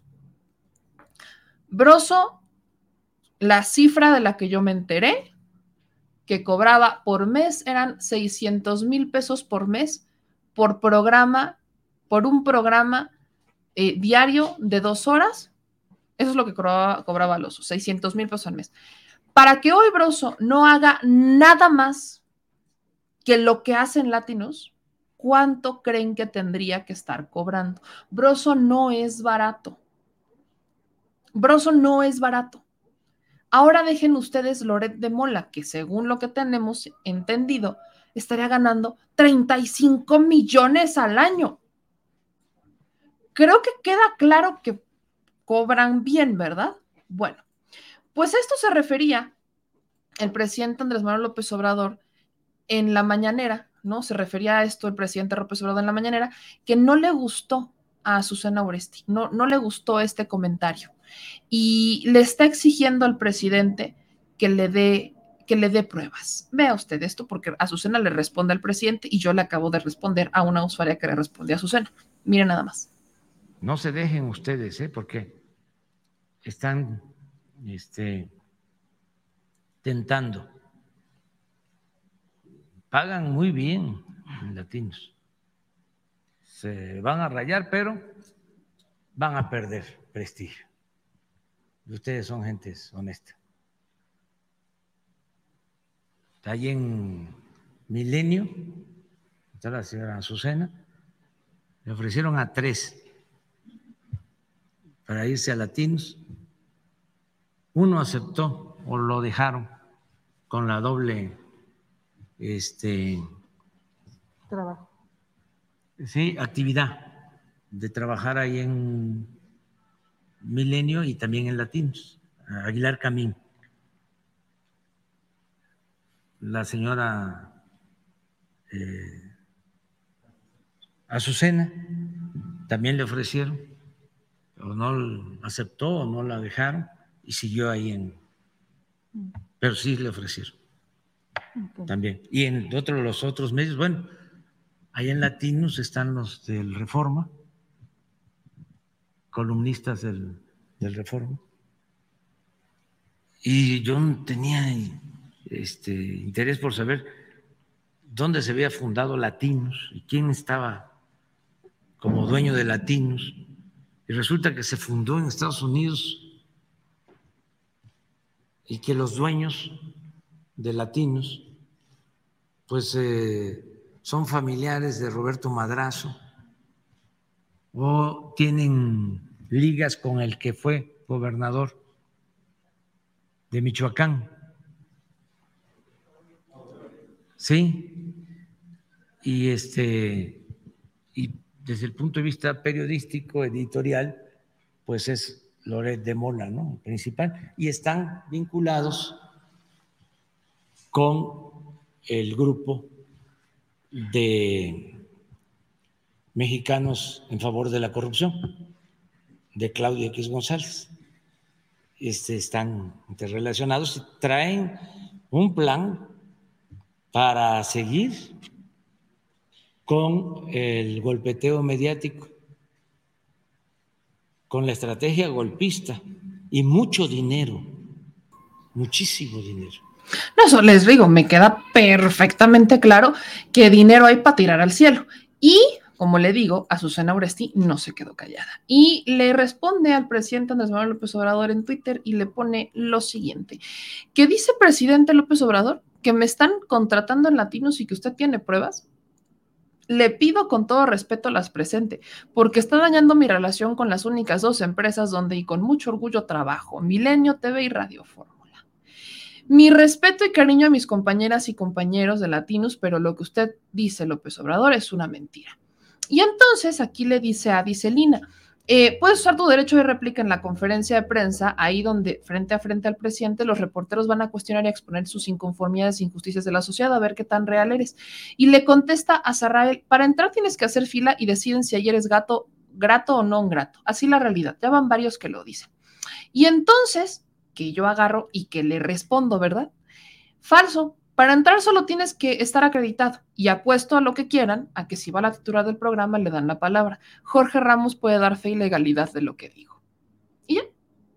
Listo. O sea, vaya, si, si, o sea, si hay un debate, que se dé el debate. Adelante. Adelante con el debate. Bienvenidos. A... ¿Qué esperaban? que les abrieran la puerta, les pusieran una alfombra roja y que pudieran entrar sin hacer fila como todos los que van a hacer fila, porque todos hacen fila, para entrar de forma ordenada, porque tienes que llenar un registro, tienes que firmar, ¿no? Te dan un gafete, no sé. Milenio está acreditado, perfectamente puede ir y decir, va a ir la titular del programa, no, o sea, va a ir a Susana Uresti, y les apuesto lo que quieran a que le van a dar la palabra les apuesto lo que quieran. A ver, ya fue Jorge Ramos. ¿Cómo se llama este periodista español que sí fue corresponsal de Guerra de Televisa, no como Loreto? Que ya fue dos veces a la mañanera. Ricardo Peláez. Ricardo Peláez. O sea, ya fue dos veces. Alberto Peláez. Alberto Peláez. Alberto Peláez. Yo, Ricardo, no se llama Ricardo. Alberto Peláez. Ya fue dos veces y las dos veces le dieron la palabra. Y aparte es español. O sea. Y ya siendo no de Televisa. Y ya, y ya siendo no de Televisa, pero fue durante años corresponsal de Guerra de Televisa y fue a preguntarle al presidente sobre las relaciones con España. O sea, es tan sencillo. Jorge Ramos es de Univisión. De Telemundo también ya fue este. De Telemundo también ya fue un muchachón. Este... No me acuerdo cómo se llama. Pero también fue. O sea, es tan sencillo ir. Ricardo Belmont también dicen aquí que fue. Pero vaya, o sea, ya hay varios que sí han ido. Yo le apuesto lo que si quiera. titular de un informativo, es 99% que te dan la palabra. Pues es que sí. Ya fue Denise Dresser y le dieron la palabra y no es titular de nada, más que de una clase. Pues, o sea, que vayan, yo lo he dicho, me hubiera encantado que cuando, cuando Loret saca esto de la Casa Gris hubiera ido a la mañanera. ¿Qué mejor manera de reventar tu investigación que en la mañanera? Cuando Broso dice que tiene pruebas de que la mañanera es orquestada, ¿por qué no lo hace desde la mañanera? ¿Se imaginan la publicidad? ¿Se imaginan los titulares? ¿Y saben por qué no lo hacen? Porque no tienen las pruebas. Porque no hay, o sea, porque no, no, no pueden, no lo pueden decir, no lo pueden hacer, porque simple y sencillamente no hay manera. Porque no más no les da. Porque cuando tienes los elementos, te plantas y los presentas. Ya fue Julio Astillero, fue Nino Canún. O sea, vaya, no es como que no se pueda, no es como que no tengamos elementos para decir, ella ahí están, pueden ir. No, ya lo han hecho. Nada más que podría ser uno que les da flojera levantarse temprano, aunado al que no tienen cómo combatirlo y es más fácil hacerlo desde las redes sociales. Y pruebas de eso tenemos, ¿eh? Porque son varios y no solamente con el presidente, nunca voy a soltarlo del Parlamento abierto, hablándole, o sea, invitando a Ana Paula este, a Cerdeira, a Valeria Moy, a este Zuckerman, o sea, invitando a todos estos hombres y mujeres de la prensa tradicional que desde sus redes sociales y desde sus espacios defienden la reforma energética y están en contra de la reforma eléctrica, y en el Parlamento abierto, donde podían ir a expresar la opinión de la audiencia a la que ellos representan, no van, no van. Cuando uno tiene argumentos, puede ir a debatir. Punto. Cuando no los tiene, estos son los resultados. Ya fue Ricardo Rocha y creo que ha ido dos veces. No es como que no se pueda. También ya fue Álvaro Delgado y no, no, por lo que he visto, pues no, no, no, no es, o sea, el presidente no es tan fan de Sin embargo, ¿no? Por lo que he estado escuchando. Tampoco es tan fan de Astillero, por lo que he estado escuchando. Y miren, miren que le mando un saludo a Álvaro Delgado y a Julio Astillero, pero ya han ido. ¿Qué los detiene? ¿Miedo? Es lo que pasa cuando uno cree que su verdad es la única. La vergüenza pública. ¿no? Eh, exactamente. Y por último, está este debate que tiene el presidente Andrés Manuel López Obrador con un periodista de, si no estoy mal, es de Vice News. Eh, lo que pasa aquí es que el periodista le dice, estoy de acuerdo en que la prensa debe y tiene que ser cuestionada, pero, y dice, pero, eh, he hablado con otra prensa, gente humilde, y dicen que no se sienten protegidos. Y ahí el presidente lo emplaza a regresar el jueves a ver los elementos que tienen, a ver por qué no son iguales conforme, o sea, tomando el tema de la investigación a los asesinatos de periodistas, y el presidente no le saca la vuelta y dice, nos estamos haciendo responsables, pero aguas, no somos iguales. Esta es la última parte en donde el presidente se defiende del golpe blando de la prensa y se da un buen intercambio con este compañero reportero. Ya estás muy desesperado. Vamos. Es la única oportunidad, estamos acá al extranjero. Relacionada con la última pregunta. Quiero decir brevemente, antes de, de, empezar, que yo no soy de aquellos periodistas que actúan como si la prensa fuera inmune a la crítica. Siento que la prensa merece ser criticada, a veces fuertemente. Sin embargo, también creo que un periodista tiene el derecho a hacer su trabajo sin morir. México, bueno, hasta la fecha, este año ha sido el año más fatal para los periodistas en México. Yo entiendo que ese es un problema, como usted ha señalado, con raíces muy profundas, que existe desde mucho antes de su mandato. Sin embargo, hoy está alcanzando niveles críticos, inéditos. Entonces mi pregunta es, es simple no es cómo se resuelve el problema, yo sé que esa pregunta es muy complicada, es, ¿usted está dispuesto a reconocer que su gobierno, bajo su mandato, ha fallado y está fallando en establecer las condiciones necesarias para el libre ejercicio de la prensa en el territorio? Es decir, ¿está dispuesto, sí o no, a asumir la responsabilidad de este problema tan grave? Estoy asumiendo la responsabilidad. No solo eso, estoy trabajando para garantizar la paz y la tranquilidad a los mexicanos y desde luego para proteger a los periodistas. Nada más que se tiene que conocer los antecedentes y se tiene que tener un contexto de lo que está sucediendo. La diferencia de estos lamentables casos con los de antes, es de que los eh, periodistas eh, asesinados ahora, casi todos eh, han sido víctimas de las organizaciones criminales que se heredaron de una política fallida que inició desde los años 80 y que se mantuvo por 36 años del periodo neoliberal. Entonces, esas bandas surgieron durante el periodo neoliberal, fueron incluso toleradas por los gobiernos neoliberales. No hablan ustedes, o muy poco, de que se llegó al extremo de que el secretario de Seguridad Pública de México, de Felipe Calderón, tenía relaciones con el crimen organizado. Y por eso está preso en Estados Unidos. Entonces, ¿cuál es la diferencia ahora? Bueno, se mantienen estas bandas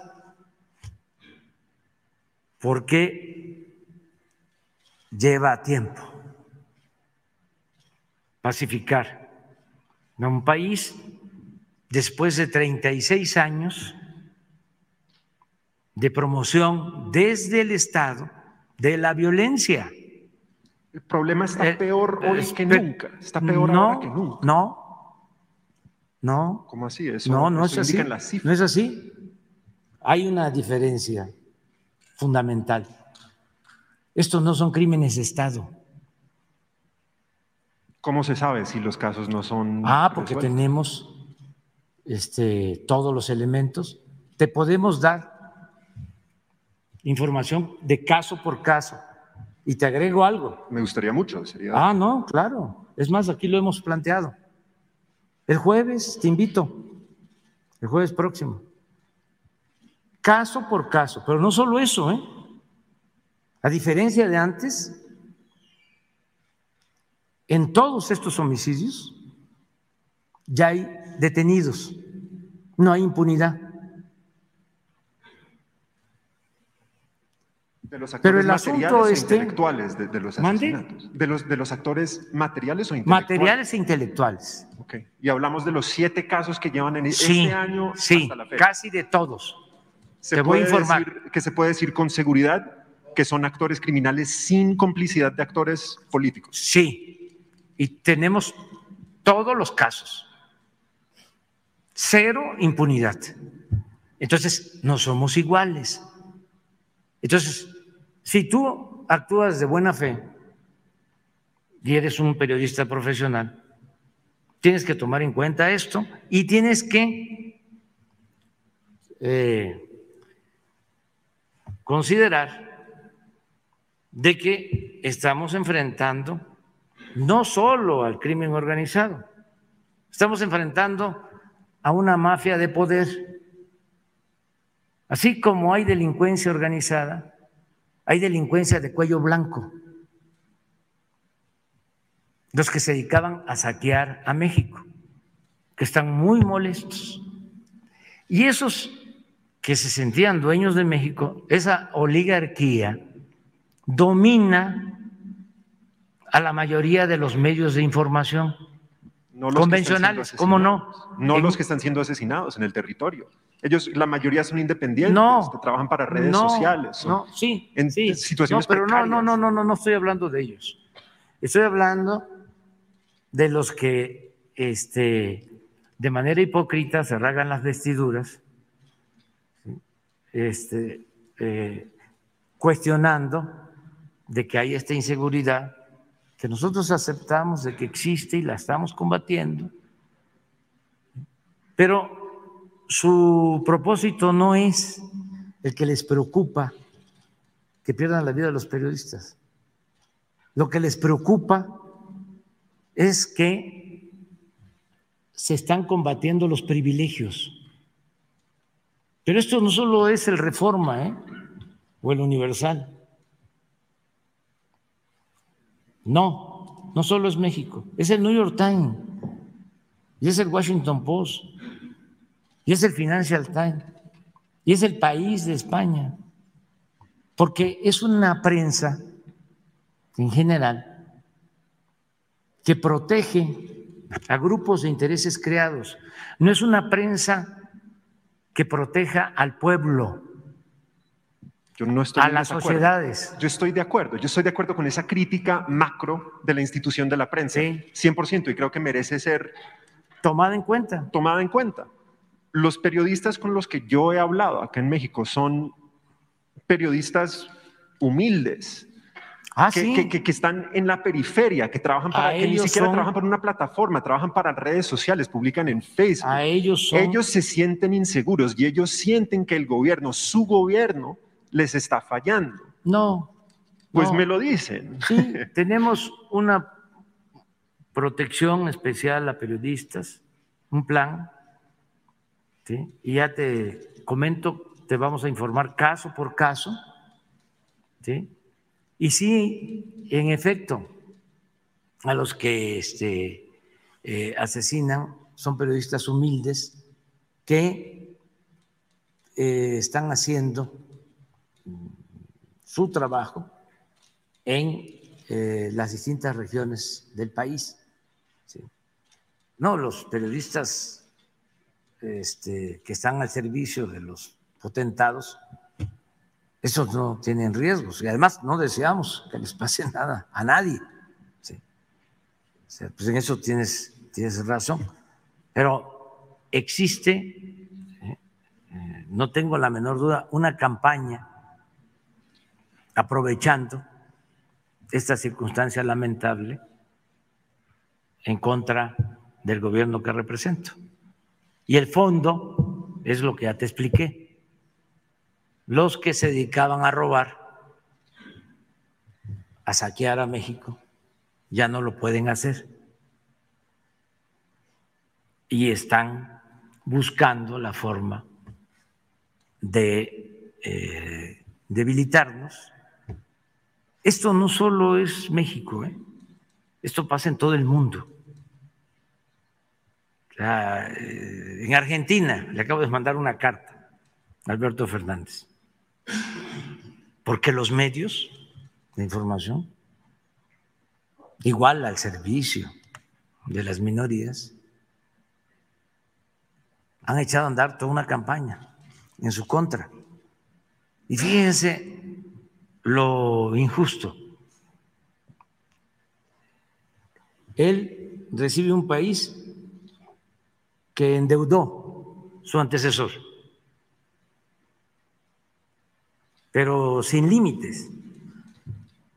El anterior presidente endeudó a Argentina con el apoyo de gobiernos extranjeros y del Fondo Monetario Internacional, para ser claros, que le dieron más dinero del que podía recibir Argentina. ¿Por qué le dieron tanto? Porque querían mantener al mismo presidente. Entonces, los endeudaron, no pueden pagar, y ahora los medios al servicio de esos intereses empiezan una campaña en contra del actual presidente a culparlo a él. Y como decía Goebbels, propagandista de Hitler, que una mentira repetida muchas veces se convierte en verdad, pues llegan a tener efecto esas campañas, esa guerra sucia. Es una especie de golpismo. Ya no es el golpe de Estado tradicional militar. Es un golpe blando con el poder de los medios, que por lo general tienen el control de la opinión pública. No los periodistas con los que yo he estado hablando. Una última pregunta. ¿Qué le dice usted a sí, aquellos que periodistas? No todos los periodistas son iguales. ¿eh? Totalmente. O sea, que quede claro. Entonces, ¿qué le dice usted a aquellos periodistas independientes, humildes en el territorio, que no trabajan para las grandes corporaciones que estamos con y que ellos. se sienten, pero ellos no sienten eso, están muriendo Ah, dos al mes. Pero que sientan que no están solos. Es una cuestión de convicciones, porque nosotros venimos de la lucha enfrentando a poderosos y a mafias. Y sabemos los riesgos que se corren. Y estamos con ellos. No están solos. Eso es lo que puedo contestarte. Gracias. Y te invito el jueves, porque vamos a informar caso por caso. Porque esto que tú estás planteando, que este, lo destacó el Washington Post, también lo planteó el jefe del Departamento de Estado, Blinken, de Estados Unidos, su preocupación por los periodistas eh, asesinados en México. Entonces, eh, hay que ver las cosas con objetividad. Y con una perspectiva, hay que generarse una perspectiva, por Dios. Aquí quiero responder algunas, algunos comentarios que nos están mandando. Por ejemplo, dice Mario Merino, ¿no? Con todo respeto, me siento que ese tema de los periodistas, ustedes se le van encima al presi, cuando realmente la inseguridad está para todos, no solo para ustedes, y sabemos que no es de hoy. Mario Merino, ¿y por qué generalizas? O sea, esa es la parte que luego no entiendo. Eh, nosotros no nos ponemos en el mismo costal y ustedes nos ponen en el mismo costal o cómo está el tema. Porque aguas, lo único que yo he criticado, y no es al presidente, es el subsecretario Encinas y es la forma en la que han llevado el mecanismo. Nada más. Yo no me he leído encima al presidente, yo no soy Loret, por Dios, yo sí tengo dignidad, y no me comparen porque sí lo tomo como un insulto, ni me generalicen ni me pongan en el mismo costal porque sí lo tomo como un insulto. Y si nosotros estamos haciendo la, el esfuerzo, ¿no? Para que ustedes entiendan que no todos somos iguales, y que incluso muchos de ustedes en redes sociales dicen es que no son todos iguales, que luego vengan y me digan que todos somos iguales, bueno, es que entonces parece que estamos hablando con la pared y que no estamos haciendo que entiendan absolutamente nada. No porque critiquemos una cosa quiere decir que todos somos iguales, la crítica se vale, se tiene y se necesita. No solamente hacia nosotros, también hacia las cosas con las que no compartimos. Y hay algo que no comparto y es la forma en la que funciona, este, en la que han dado respuesta al mecanismo y es el subsecretario Alejandro Encinas. Nada más. No nos pongan en el mismo costal, por favor. Eh, dice Leticia Laguna, es que ese tipo le pregunta a Jesús Lemus, a Meme, a Vicente Serrano, a Toño Luis, a todos los hombres y mujeres de bien como ustedes. Jesús Lemus probablemente podría tener la misma opinión que el periodista, porque lo hemos escuchado, de hecho aquí ya pusimos una, este, un video de mi querido Jesús Lemus en un evento donde pues también cuestiona al subsecretario Encinas y Jesús Lemus sí está haciendo la comparación de que el presidente es, o sea, que esta administración se está comportando prácticamente igual que las veces pasadas. Yo aquí le dije, yo no comparto tu idea, se lo dije, pero vaya, tenemos, tenemos diferencias de opiniones, pues. Este, dicen aquí en sus comentarios, el reportero empezó muy gallito, dice Gerardo Martínez. Este dice, según el periodista, no creo que haya investigado, dice Marucer. Eh, dice Liliana, ¿y que los gobiernos municipales no tienen responsabilidades en este sentido? Todo es del gobierno federal. Ahí es el tema, Liliana. Lo que busca, y eso es lo que yo he criticado un poco, lo que busca el subsecretario Encinas con esta reforma al mecanismo es que los gobiernos estatales y municipales se hagan cargo de la protección a periodistas. Pero vaya, ya hay algunos estados que se hacen cargo de esta protección y lo hacen mal. Eh, les voy a poner el caso de Puebla, por ejemplo. En el caso de Puebla, el mecanismo de protección es que te dan el teléfono al policía y cuando le hablas no está, ni te contesta. Y lo sé por experiencia. O sea, el mecanismo de protección a periodistas en los estados es bastante ambiguo, porque vaya, si ni siquiera tienen a los policías requeridos para proteger a los ciudadanos, ahora imagínense cómo van a proteger a un periodista. No, no pueden destinar más elementos. Entonces te dan el teléfono de policía y tú le hablas y nunca te contesta. Entonces, imagínense en una situación de crisis, cuando estás en peligro, le hablas al policía, el policía no te contesta, pues ya valió.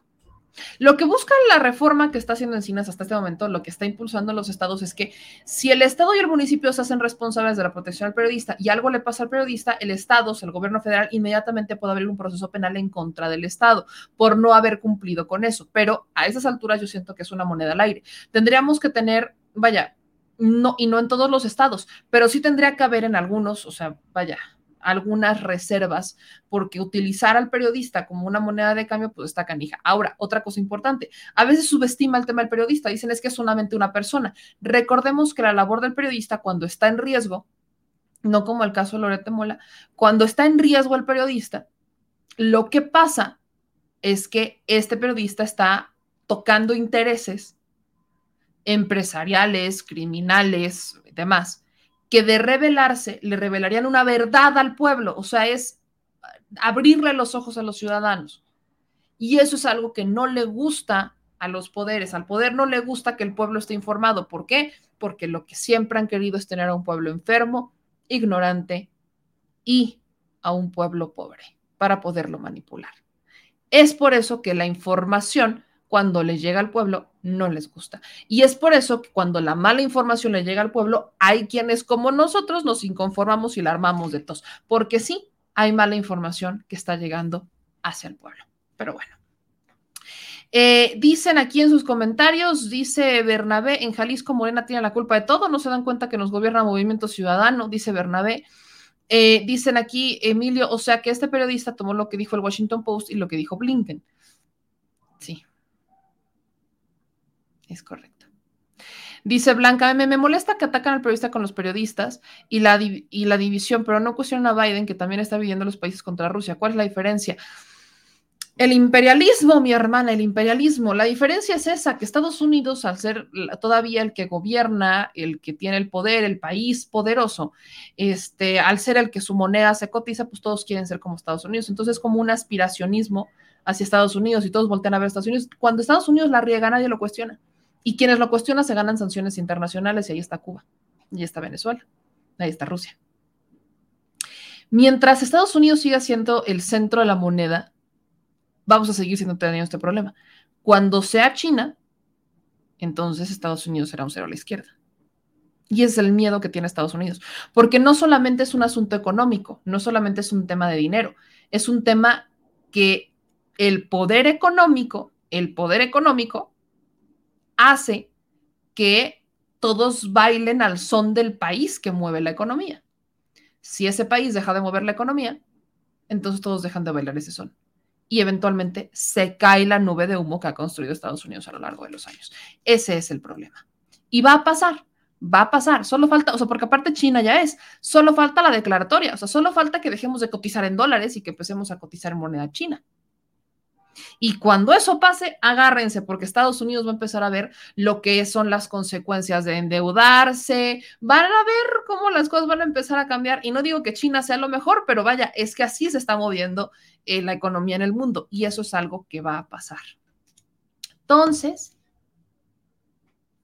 son tiempos interesantes, son tiempos interesantes, diría, son tiempos interesantes. Pues bueno, mis chilitos, ya nos vamos. No se les olvide que hoy en la noche es jueves de economía. Vamos a ver si me Gustavo Balanza puede. Yo estoy casi segura de que sí, porque hoy se habló de, inflación, se habló de canasta básica y hay temas que quedaban pendientes de la semana pasada aquí en este jueves. Con mi Gus Balanza nos vemos a las 9.30. El programa inicia a las 9. Yo soy Meme Yamel. No se les olvide dejar sus likes, suscribirse y activar las notificaciones. Hoy ya me reactivo en TikTok, se lo prometo, se lo garantizo. Ya vamos a tener nuevos contenidos en TikTok y obviamente saben que los vamos a estar subiendo como shorts y como reels a todas las redes sociales para ayudar un poquito con la infodemia que se genera. ¿no? Hay, que, apoyar un poco, hay que apoyar un poco a que ya no haya tanta infodemia en este país. Yo les agradezco a todas y a todos los que nos han ayudado y que se suscriben al canal. Ya somos 354 mil, mis niños, 354 mil en YouTube y vamos creciendo. Así que gracias a todos por su ayuda, por el apoyo que nos dan y nos vemos en la noche. Que pasen un excelente día, que estén eh, cada vez más alegres. Espero que hayan terminado de desayunar, que se hayan terminado de tomar su cafecito y nos vemos en la noche. Yo les mando un beso a todas y a todos ustedes. Yo soy Meme Yamel, síganme en todas las redes sociales y ahora sí, sale bye.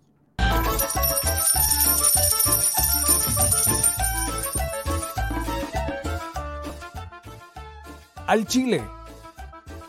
Recuerda que una forma de apoyar nuestro proyecto e impulsarnos a generar más y mejor contenido es a través de los superchats en nuestras transmisiones en vivo.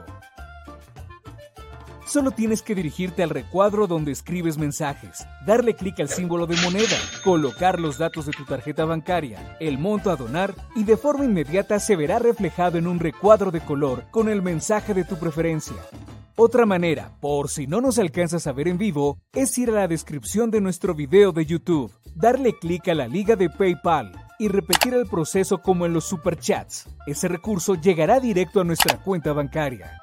En Facebook también puedes apoyarnos de forma mensual. En el inicio de nuestra página encontrarás el botón Quiero colaborar. Ahí podrás adquirir una membresía que nos impulsará a seguir combatiendo la infodemia desde esta plataforma.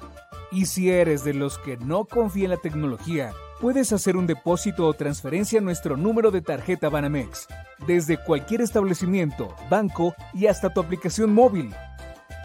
Anótalo. El número es 4766-8415-9203-0897. Recuerda, esto es completamente voluntario.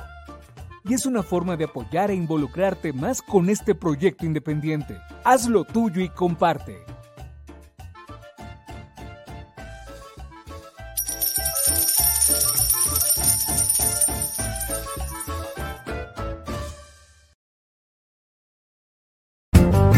Y la Secretaría de Gobernación va a emitir algún tipo de pronunciamiento, si bien usted ya erradicó eso, están todavía sobre la mesa. perdón, que pedí permiso a ver. En 2009 junto a otros funcionarios.